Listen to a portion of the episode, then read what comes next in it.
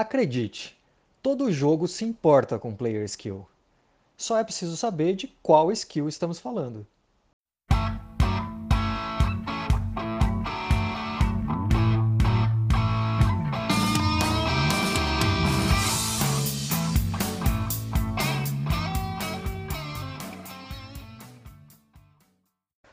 Olá, criadores de jogos, sejam muito bem-vindos. Você está no Rabiscos RPG, o seu podcast sobre game design, diário de criação de jogos, entre outros assuntos.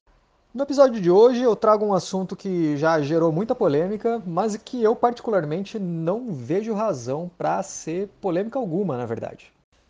Em muitos espaços de discussão pela internet, nesse mundo do RPG, há uma aparente dicotomia entre player skill versus character skill.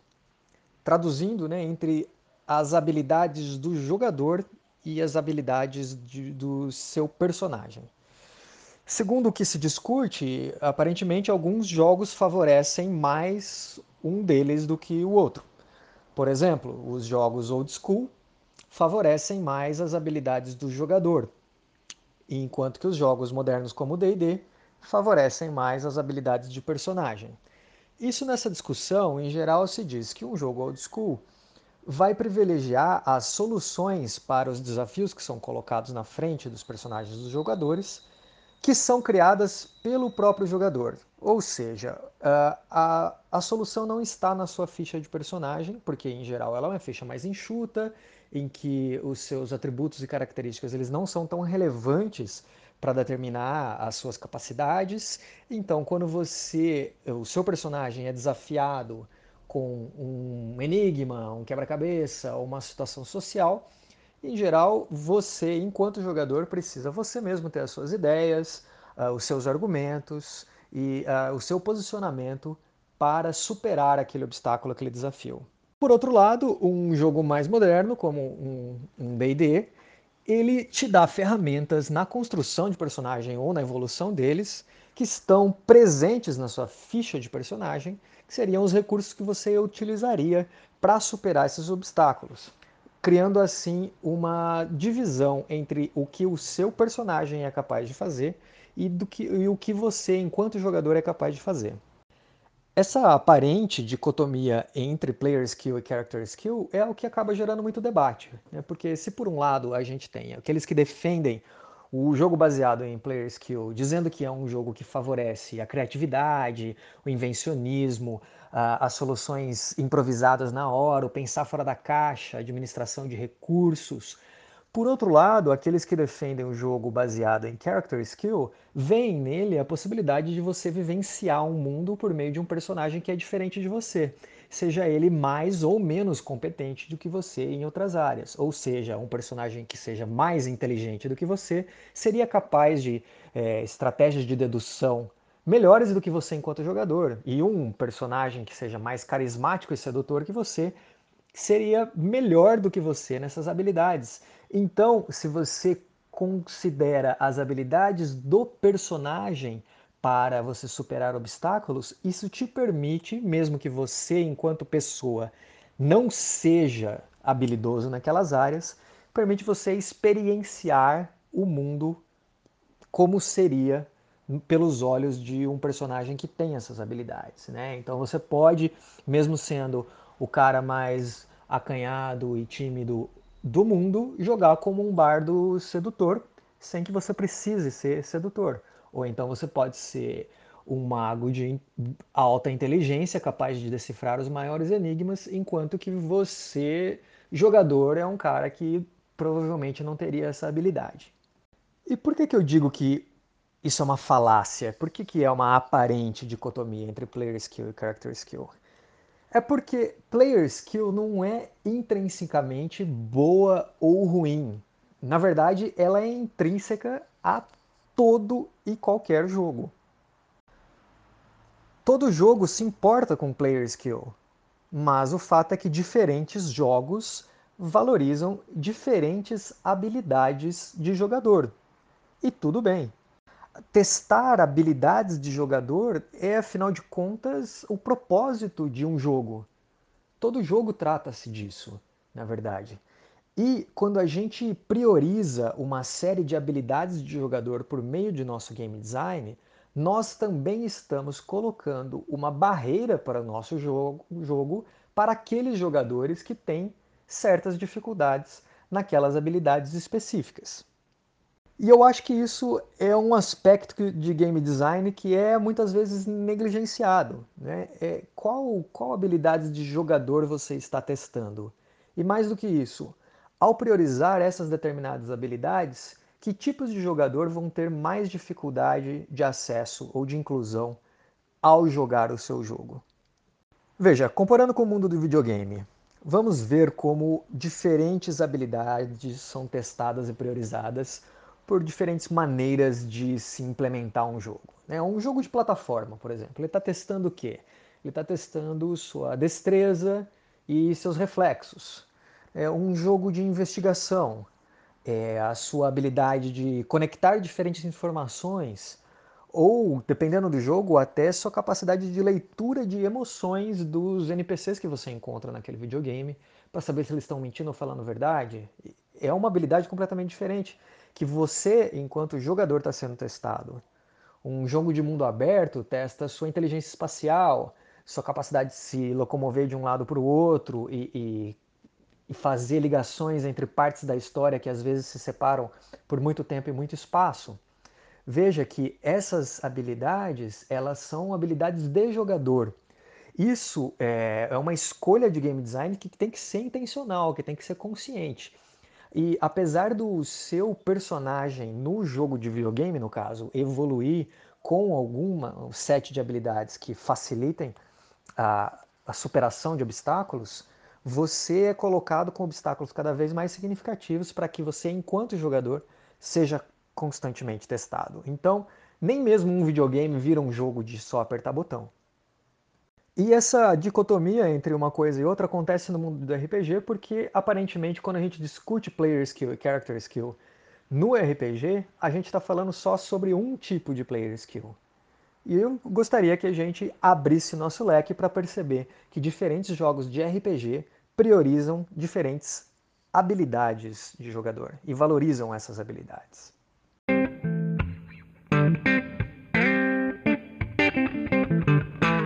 Vamos lá, vamos fazer um exercício aqui. Vamos analisar alguns diferentes tipos de jogos de RPG e ver quais são os player skills que eles valorizam e, por conseguinte, que tipo de gatekeeping que eles acabam gerando. Esse é o primeiro exercício que a gente tem que reconhecer, que ao privilegiar uma certa categoria de habilidades de jogador, a gente está impondo uma barreira ou afastando um determinado tipo de jogador que ou não tem interesse ou que tem dificuldades e limitações naquelas habilidades. Tudo bem? Essa é a premissa básica, então vamos fazer esse exercício junto aí. Começando então pelos jogos old school, onde a questão de player skill, character skill aparece de maneira mais evidente, até porque essa frase está dentro do Quick Primer. O jogo de school, como nós dissemos, então ele privilegia as habilidades de uh, improviso, de ideias, é, ele privilegia jogadores que são bem articulados, jogadores que têm uma cabeça boa para quebra-cabeças, puzzles, para é, inventar, inventar soluções na hora fora da caixa e esse tipo de habilidade social e habilidade de raciocínio. Por conseguinte, esse tipo de jogo vai ser uma barreira para aquele jogador que pretende vivenciar num RPG um personagem que seja diferente de você, em particular nos quesitos mentais e sociais. Porque nos quesitos, nos atributos físicos, em geral, uh, os jogos mesmo de school dão conta de fazer isso mecanicamente e você, enquanto jogador, não precisa ser forte para que seu jogador seja forte. Mas é requerido de você que você seja inteligente, articulado, tenha boas ideias e seja socialmente ativo. E muita gente acredita que isso seja um pré-requisito para se jogar RPG. Eu não. Eu acho que RPG tem que ser inclusivo. Não é só um tipo de pessoa que deve ter acesso a RPG.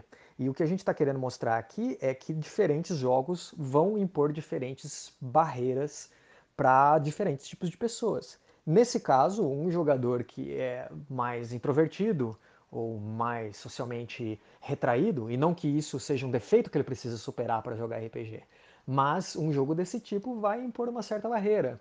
Aquele jogador que é mais socialmente dinâmico e dominante, ele vai acabar por uh, navegar esse jogo de maneira mais agradável para ele. Né? E para quem tem dificuldades em se expressar desse, dessa maneira específica, esse jogo acaba não sendo tão atraente e acaba tendo um certo gatekeeping, uma barreira para ele curtir essa experiência. Agora, um jogo como o Pathfinder, que tipo de habilidade de jogador ele privilegia? Acredito que System Mastery, né, que é o domínio do sistema, você saber já de antemão que caminho da build do seu personagem vai te levar para as combinações mais interessantes, quais tipos de talentos e habilidades combinadas são mais legais, como você pode otimizar a, a, as opções que você tem na ficha para construir um personagem que seja mais interessante, para expressar as opções que você fez de maneira efetiva dentro do jogo, para que você impacte a narrativa de uma maneira que você está interessado. E numa simulação de combate, as habilidades espaciais, a, a tática, a estratégia de combate, posicionamento, isso tudo é habilidade de, de jogador. Algumas que são prévias ao jogo, na construção da ficha, mas muitas que são ao longo do jogo, como onde alocar pontos de evolução, onde comprar novos talentos e, e, também no combate, onde você se posicionar, onde você fazer combinações de efeitos entre você e outros personagens. Ele valoriza esse tipo de player skill, esse tipo de habilidade de jogador. E para quem ele gera barreiras? Bom, isso eu posso dizer por experiência própria. Para jogadores que têm dificuldade em fazer essa abstração de longo prazo com seus, seus personagens, ou que tem dificuldade de navegar um livro robusto com zerentos talentos, árvores de perícias, subperícias e point building e, e coisas do tipo. Para mim isso é, eu estou falando de experiência própria, para mim isso é aterrorizante. Então é um tipo de jogo que me afasta, que é uma barreira para mim. Eu não conseguiria usufruir bem de um jogo de Pathfinder porque provavelmente eu não sou o tipo de jogador que tem boas habilidades de System Mastery eu tenho dificuldade em decifrar o que um sistema pode dar para o meu personagem, como eu posso aproveitar isso de maneira mais eficiente. Esse tipo de jogador vai ser afastado para esse tipo de jogo em específico.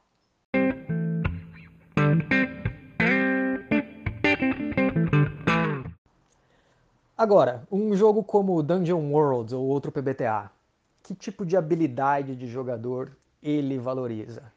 Bom, eu acredito que o bastante de world building, né, de construção de mundo coletiva, é, e também tem um componente de generosidade, né, de você favorecer a história em detrimento do seu personagem.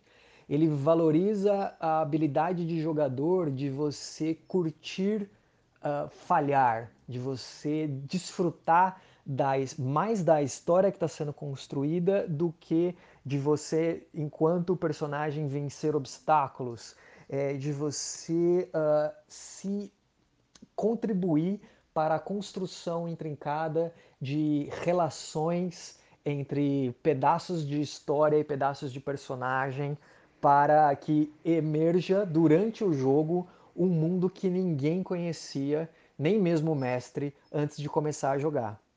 Essa é uma habilidade de jogador bastante específica e às vezes até não vista para aqueles que curtem os jogos PBTA. Em geral, as pessoas que não gostam veem nas estruturas do PBTA é, um engessamento da narrativa e para aqueles que curtem isso, veem na, na, no framework de um PBTA a possibilidade de expressão e construção de uma narrativa em que vencer é menos importante e essa contribuição para um mundo que é gerado ao, no momento em que você joga é mais legal. E isso pode ser aterrorizante, uma grande barreira para um tipo de jogador que não tem essas habilidades ou esses interesses, né? É, eu conheço, já joguei com pessoas que se você de repente virar para ela e falar assim, ah, por que que então os elfos não podem atravessar a água corrente? É, que é uma pergunta que poderia surgir muito facilmente em um jogo de Dungeon World. A pessoa vai paralisar, né? Essa habilidade de assim on the spot, criar um, um pedaço de mundo que contribui com a, a, coletivamente, assim, sem ter um preparo antes, sem ser um jogo em que o mundo já existe, né, existe um cenário elaborado, pode ser paralisante, pode ser aterrorizante e destruir a experiência dessa pessoa. Então, se você não gosta não tem habilidade quando colocado sob os holofotes para além naquele momento é, dizer uma verdade que vai influenciar o mundo como um todo, e isso a partir daquele momento influenciar o, como a narrativa vai se desdobrar, um jogo como Dungeon World provavelmente não vai ser uma experiência legal para você. Vai ser esse tipo de mecânica, é uma barreira. E digamos Fate, por exemplo. Qual tipo de habilidade de jogador ele favorece? Bom, acredito que é a capacidade de extrair de uma determinada situação uh, conexões entre aquilo que está acontecendo no contexto da história e a sua ficha de personagem. A capacidade de extrair do cenário de jogo e, e uh, uma vantagem para aquele momento, a capacidade de olhar um problema por um ângulo diferente e ver coisas que, que o seu personagem tem que possam, à primeira vista, não ter nada a ver com a situação em contexto, mas com criatividade, com inventividade, você consegue estabelecer essa relação e com isso criar uma vantagem para você ou para os outros uh, jogadores e personagens até uma habilidade linguística de você criar frases curtas, né, que são os aspectos que sejam evocativas, ambíguas, né, tanto positivas quanto negativas, úteis, é, genéricas o suficiente para serem aplicadas em diversas situações, mas não muito genéricas para que elas não tragam um traço relevante do seu personagem da situação. Isso é uma habilidade muito particular. E para quem isso pode ser uma barreira? Poxa, da minha experiência, para muita gente. Quando você entrega uma ficha com cinco aspectos para o cara preencher e fala, o que, que eu ponho aqui? Cara, você pode criar o que você quiser, mas como assim? Não tem uma lista? Não tem. É... Não, cara, é o que você quiser, o que, que você quer fazer. Isso pode ser aterrorizante para muitos jogadores. Isso é uma, uma grande barreira e pode ser um gatekeeping brabo para quem não tem esse tipo de articulação. Se, às vezes o cara navega muito bem 80 páginas de listas de talentos que se conectam por minúcias, que vão fazer uma build muito interessante, mas ao dar cinco linhas para o cara preencher, com ó, o que você quiser pôr, você pode pôr aí. Isso pode, ser, pode travar a pessoa. Então o Fate ele, ele é uma barreira para quem não tem esse tipo de habilidade, até vamos dizer uma habilidade linguística, uma habilidade de síntese e uh, de formação de, de frases evocativas. Então, voltando ao meu ponto, todo jogo se importa com player skill, com habilidade de jogador. Cada jogo, portanto, vai privilegiar, vai valorizar, vai incentivar uma série de habilidades em detrimento de outras. E ao fazer isso, ele cria barreiras para jogadores que não têm interesse ou não têm muita habilidade naquele set de skills que você predeterminou. O que eu, por que eu trouxe isso aqui? Porque isso aqui tem que ser uma escolha consciente, uma escolha intencional de game design. E eu acho importante, ao fazer o seu jogo, você saber que tipo de pessoas você está atraindo e que tipo de jogadores vão se sentir excluídos pelo seu jogo. E eu, de antemão, imagino que é impossível atender a todos. Todo jogo vai ter, testar uma série de skills que algumas pessoas não estão interessadas em desenvolver ou em ser testadas ou simplesmente em experienciar um jogo que é, é baseado nelas. E isso não implica em um jogo ser melhor ou pior, em um jogo ser mais RPG ou menos RPG, ou ele virar um jogo de apertar botões. Como eu tentei mostrar pela, pela comparação com o videogame, uma habilidade de jogador é algo presente em todo jogo. Se você está fazendo um RPG e, você, e ele é um jogo, ele intrinsecamente se preocupa com algum set de habilidades de jogador. E essas habilidades, de uma forma ou de outra, de formas bastante diferentes, elas vão contribuir para a construção do que desse, de um tipo de narrativa diferente. Se você for conversar com um jogador de OSR e um jogador de Pathfinder depois de uma sessão, ambos vão contar para você o que aconteceu no formato de uma história, certo? Essas histórias vão ter flavors diferentes, vão ter fios, clima diferentes. E eles vão ter experienciado essa história por mecânicas completamente distintas e terão sido testados por habilidades completamente diferentes. Mas no final das contas, a história que se forma, né, que é a história de RPG, é aquilo que acontece depois que acaba a sessão, que eles vão contar para seus amigos e vão publicar no Facebook, é uma narrativa que se formou é, usando mecânicas completamente distintas entre si.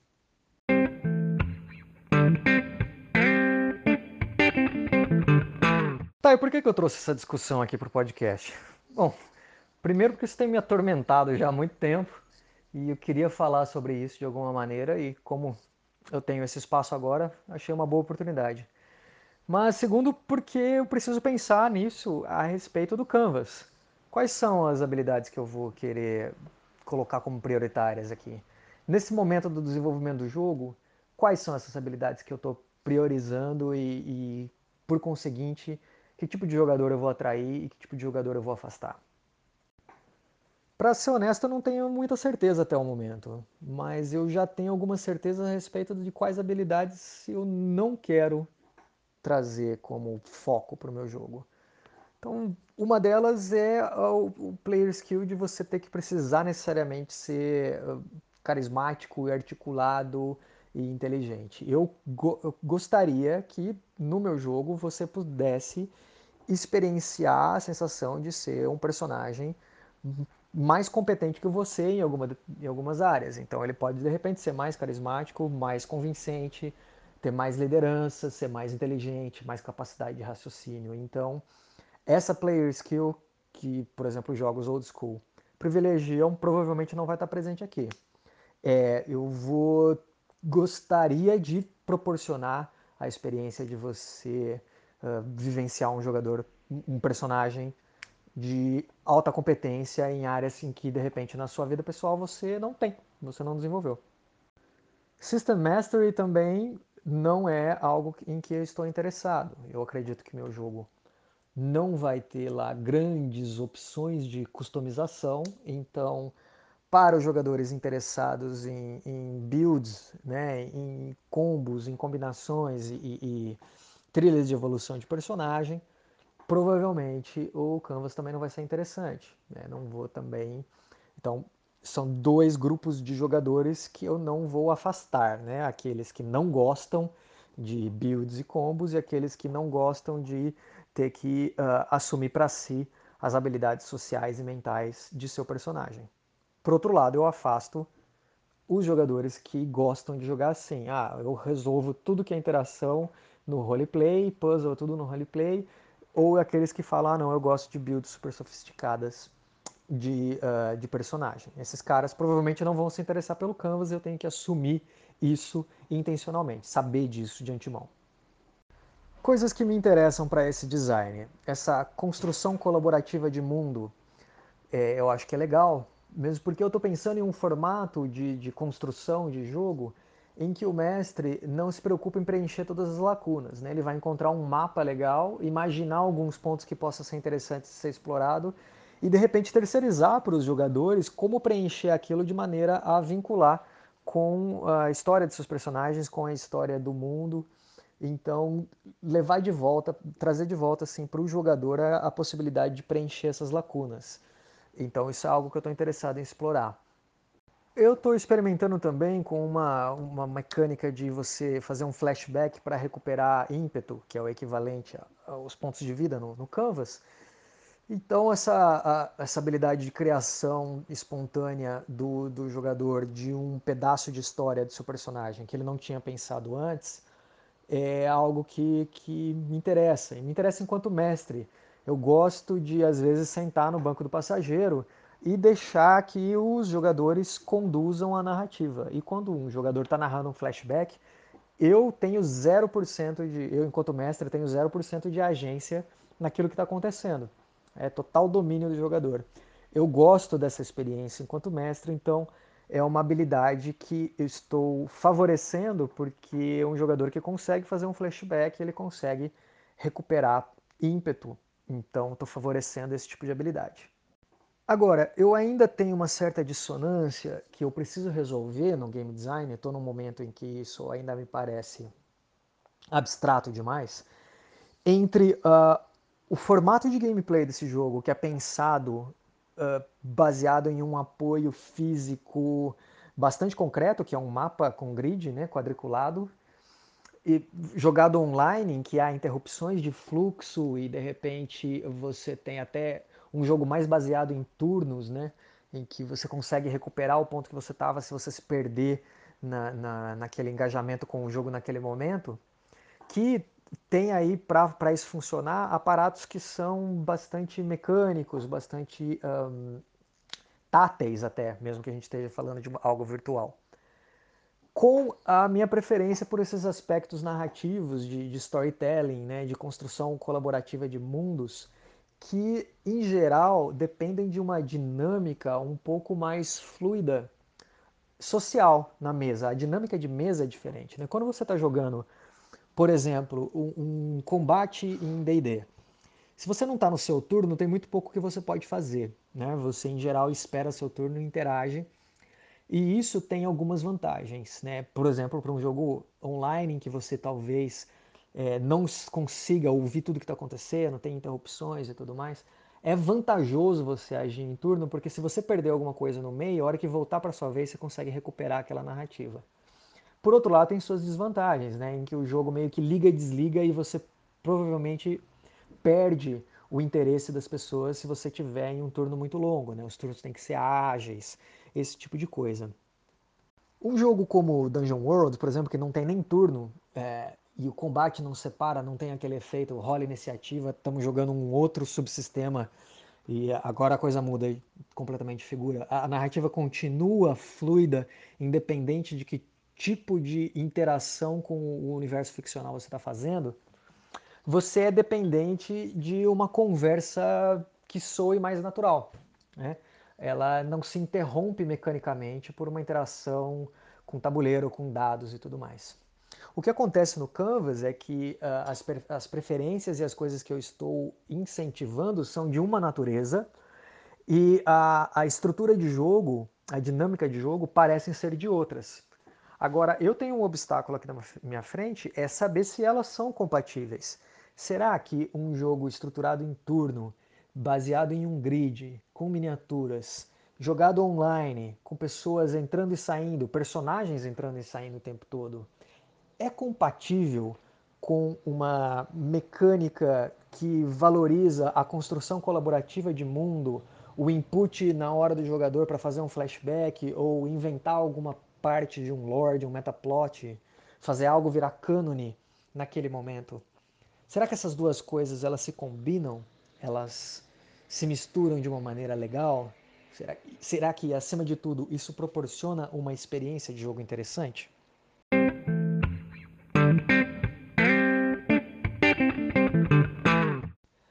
Eu não sei, honestamente. Até o momento, a maneira mais eficiente que eu consegui fazer essas duas coisas conversarem de maneira harmoniosa durante o jogo foi por meio do feedback. E feedback eu não estou falando daquilo, oh, o que vocês acharam, onde eu posso melhorar. Feedback no sentido de uh, pedir para o jogador um determinado input de construção narrativa, ah, o que, que você está vendo naquele, naquele momento. Isso é, em geral, uma troca pela natureza de se jogar online, que vai acontecer provavelmente entre o jogador que está sendo provocado naquele momento e o mestre exclusivamente, talvez com pouco input dos outros jogadores. Mas é você então pegar essa contribuição do cara, tomar as notas e depois fazer o feedback, ou seja, dar o input disso, colocar isso de volta na aventura no formato de obstáculos, desafios, ameaças e oportunidades que aquele jogador ou os outros vão encontrar dali para frente na aventura. Então, um exemplo, o cara faz ali uma interação com uma parte do cenário e descobre ali gravuras. Eu falo, pô, essas gravuras aí tem a ver com algo do passado da sua família. O que, que é? O cara me dá um input e fala, ah, isso aqui, na verdade, uh, retrata um antepassado meu, antes da minha família cair em desgraça, que ele era um grande guerreiro e ele tinha uma grande honra, mas por uma questão política, é, o nome dele foi apagado dos registros históricos, e essa pintura resgata um pouco disso. Essa interação acontece aí, eu e o, aquele jogador, provavelmente no, durante o gameplay. Eu tomo nota dessas informações e esse é o meu combustível para a preparação da próxima sessão.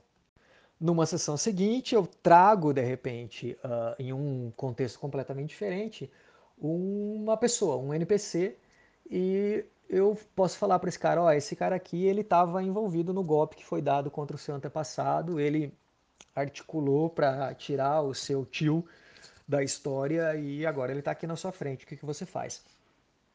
Então, uh, é uma maneira de eu pegar essa contribuição do jogador e torná-la significativa em um jogo que tem um contexto é, de, de, uma dinâmica mais pautada em uma interação com o cenário propriamente dito. Agora, que habilidade de jogador é essa que eu estou testando numa circunstância dessa?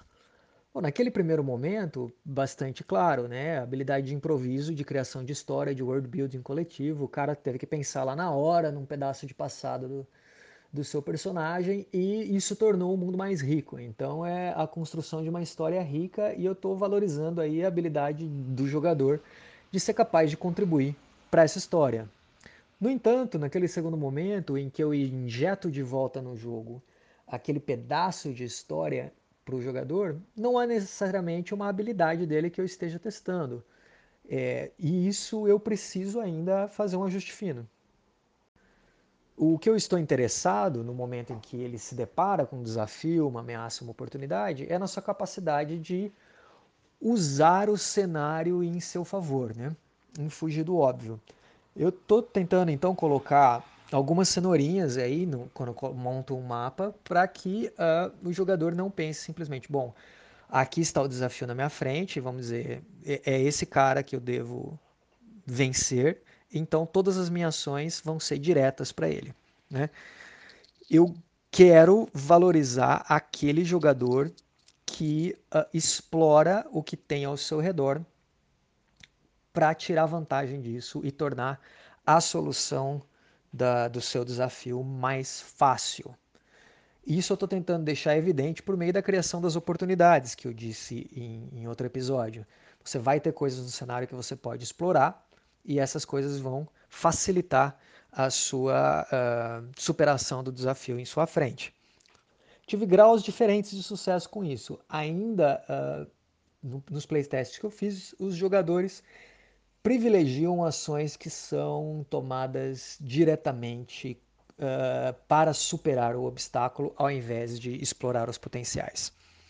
Eu talvez tenha que telegrafar um pouco mais mecanicamente que você vai bater com a cabeça na parede se você continuar insistindo em solucionar um obstáculo sem procurar ao seu redor e explorar o que tem ali no cenário como algo vantajoso para você. Eu tive mais sucesso quando eu fui bem prescritivo com relação a isso. Ó, você tenta abrir a porta, ela simplesmente não abre. É, numa situação social, pode ser que o cara tente fazer uma. inventar um argumento, você fala assim: olha, claramente, ele não está se convencendo, não se mexeu. E isso vai fazer, de repente, a não ser que eu, o mestre fale, talvez, diretamente, né, bem transparente. Olhe ao redor e veja o que vocês podem tirar de vantagem com isso. Então ele pode, de repente, olhar um servo dele que está ali do lado, que parece que está segurando a risada quando ele fala alguma coisa. Então o cara descobre que o NPC estava falando uma mentira, ou que ele está escondendo algo, ou ele pode ver um retrato na parede que, que de repente lembre ele de alguma história que possa ser uma vantagem, ou tem algo ali na sala que mostra a decadência dele, ele está tentando colocar um ar de superioridade, de nobreza que já não corresponde mais com a realidade, ele pode falar isso, falar assim, ah, você tem dívidas, e isso te dá um leverage, aí, um, um apoio, uma vantagem na sua negociação.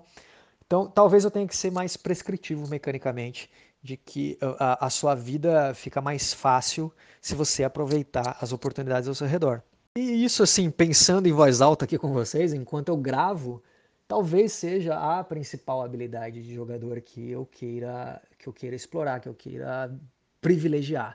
É essa de você olhar um problema por diversos ângulos. E, na verdade, às vezes, para solucionar um problema, a primeira coisa que você tem que fazer é tirar o olho do problema e olhar ao seu redor e ver uh, o, o mundo ao seu redor e como isso pode te ajudar a vencer aquele obstáculo. Então, minhas mecânicas vão ter que privilegiar isso e eu vou atrair jogadores que têm esse tipo de interesse, né? e afastar aqueles que têm hum, talvez dificuldade em fazer isso e prefiram simplesmente passar como um rolo compressor sobre todos os seus obstáculos. Não necessariamente só por meio da violência, né? mas eu digo olhar ali um alvo na sua frente, seja ele social, mental ou físico, e não pensar em como criar soluções usando outros aspectos que estão no seu ambiente. E o que vocês acham? Acha que essa é uma habilidade de jogador interessante de focar? Conhecem outros jogos que valorizam esse tipo de habilidade? Concordam comigo nessa questão de que não há uma dicotomia entre habilidade de jogador e de personagem, mas simplesmente jogos diferentes valorizam habilidades de jogadores diferentes? É isso aí. Então o episódio de hoje vai ficando por aqui. Espero que vocês tenham gostado. Se quiserem conversar mais sobre isso, podem mandar mensagem para mim no Facebook, me procurem por aí. E até lá, joguem mais jogos. Vejo vocês na próxima. Até mais!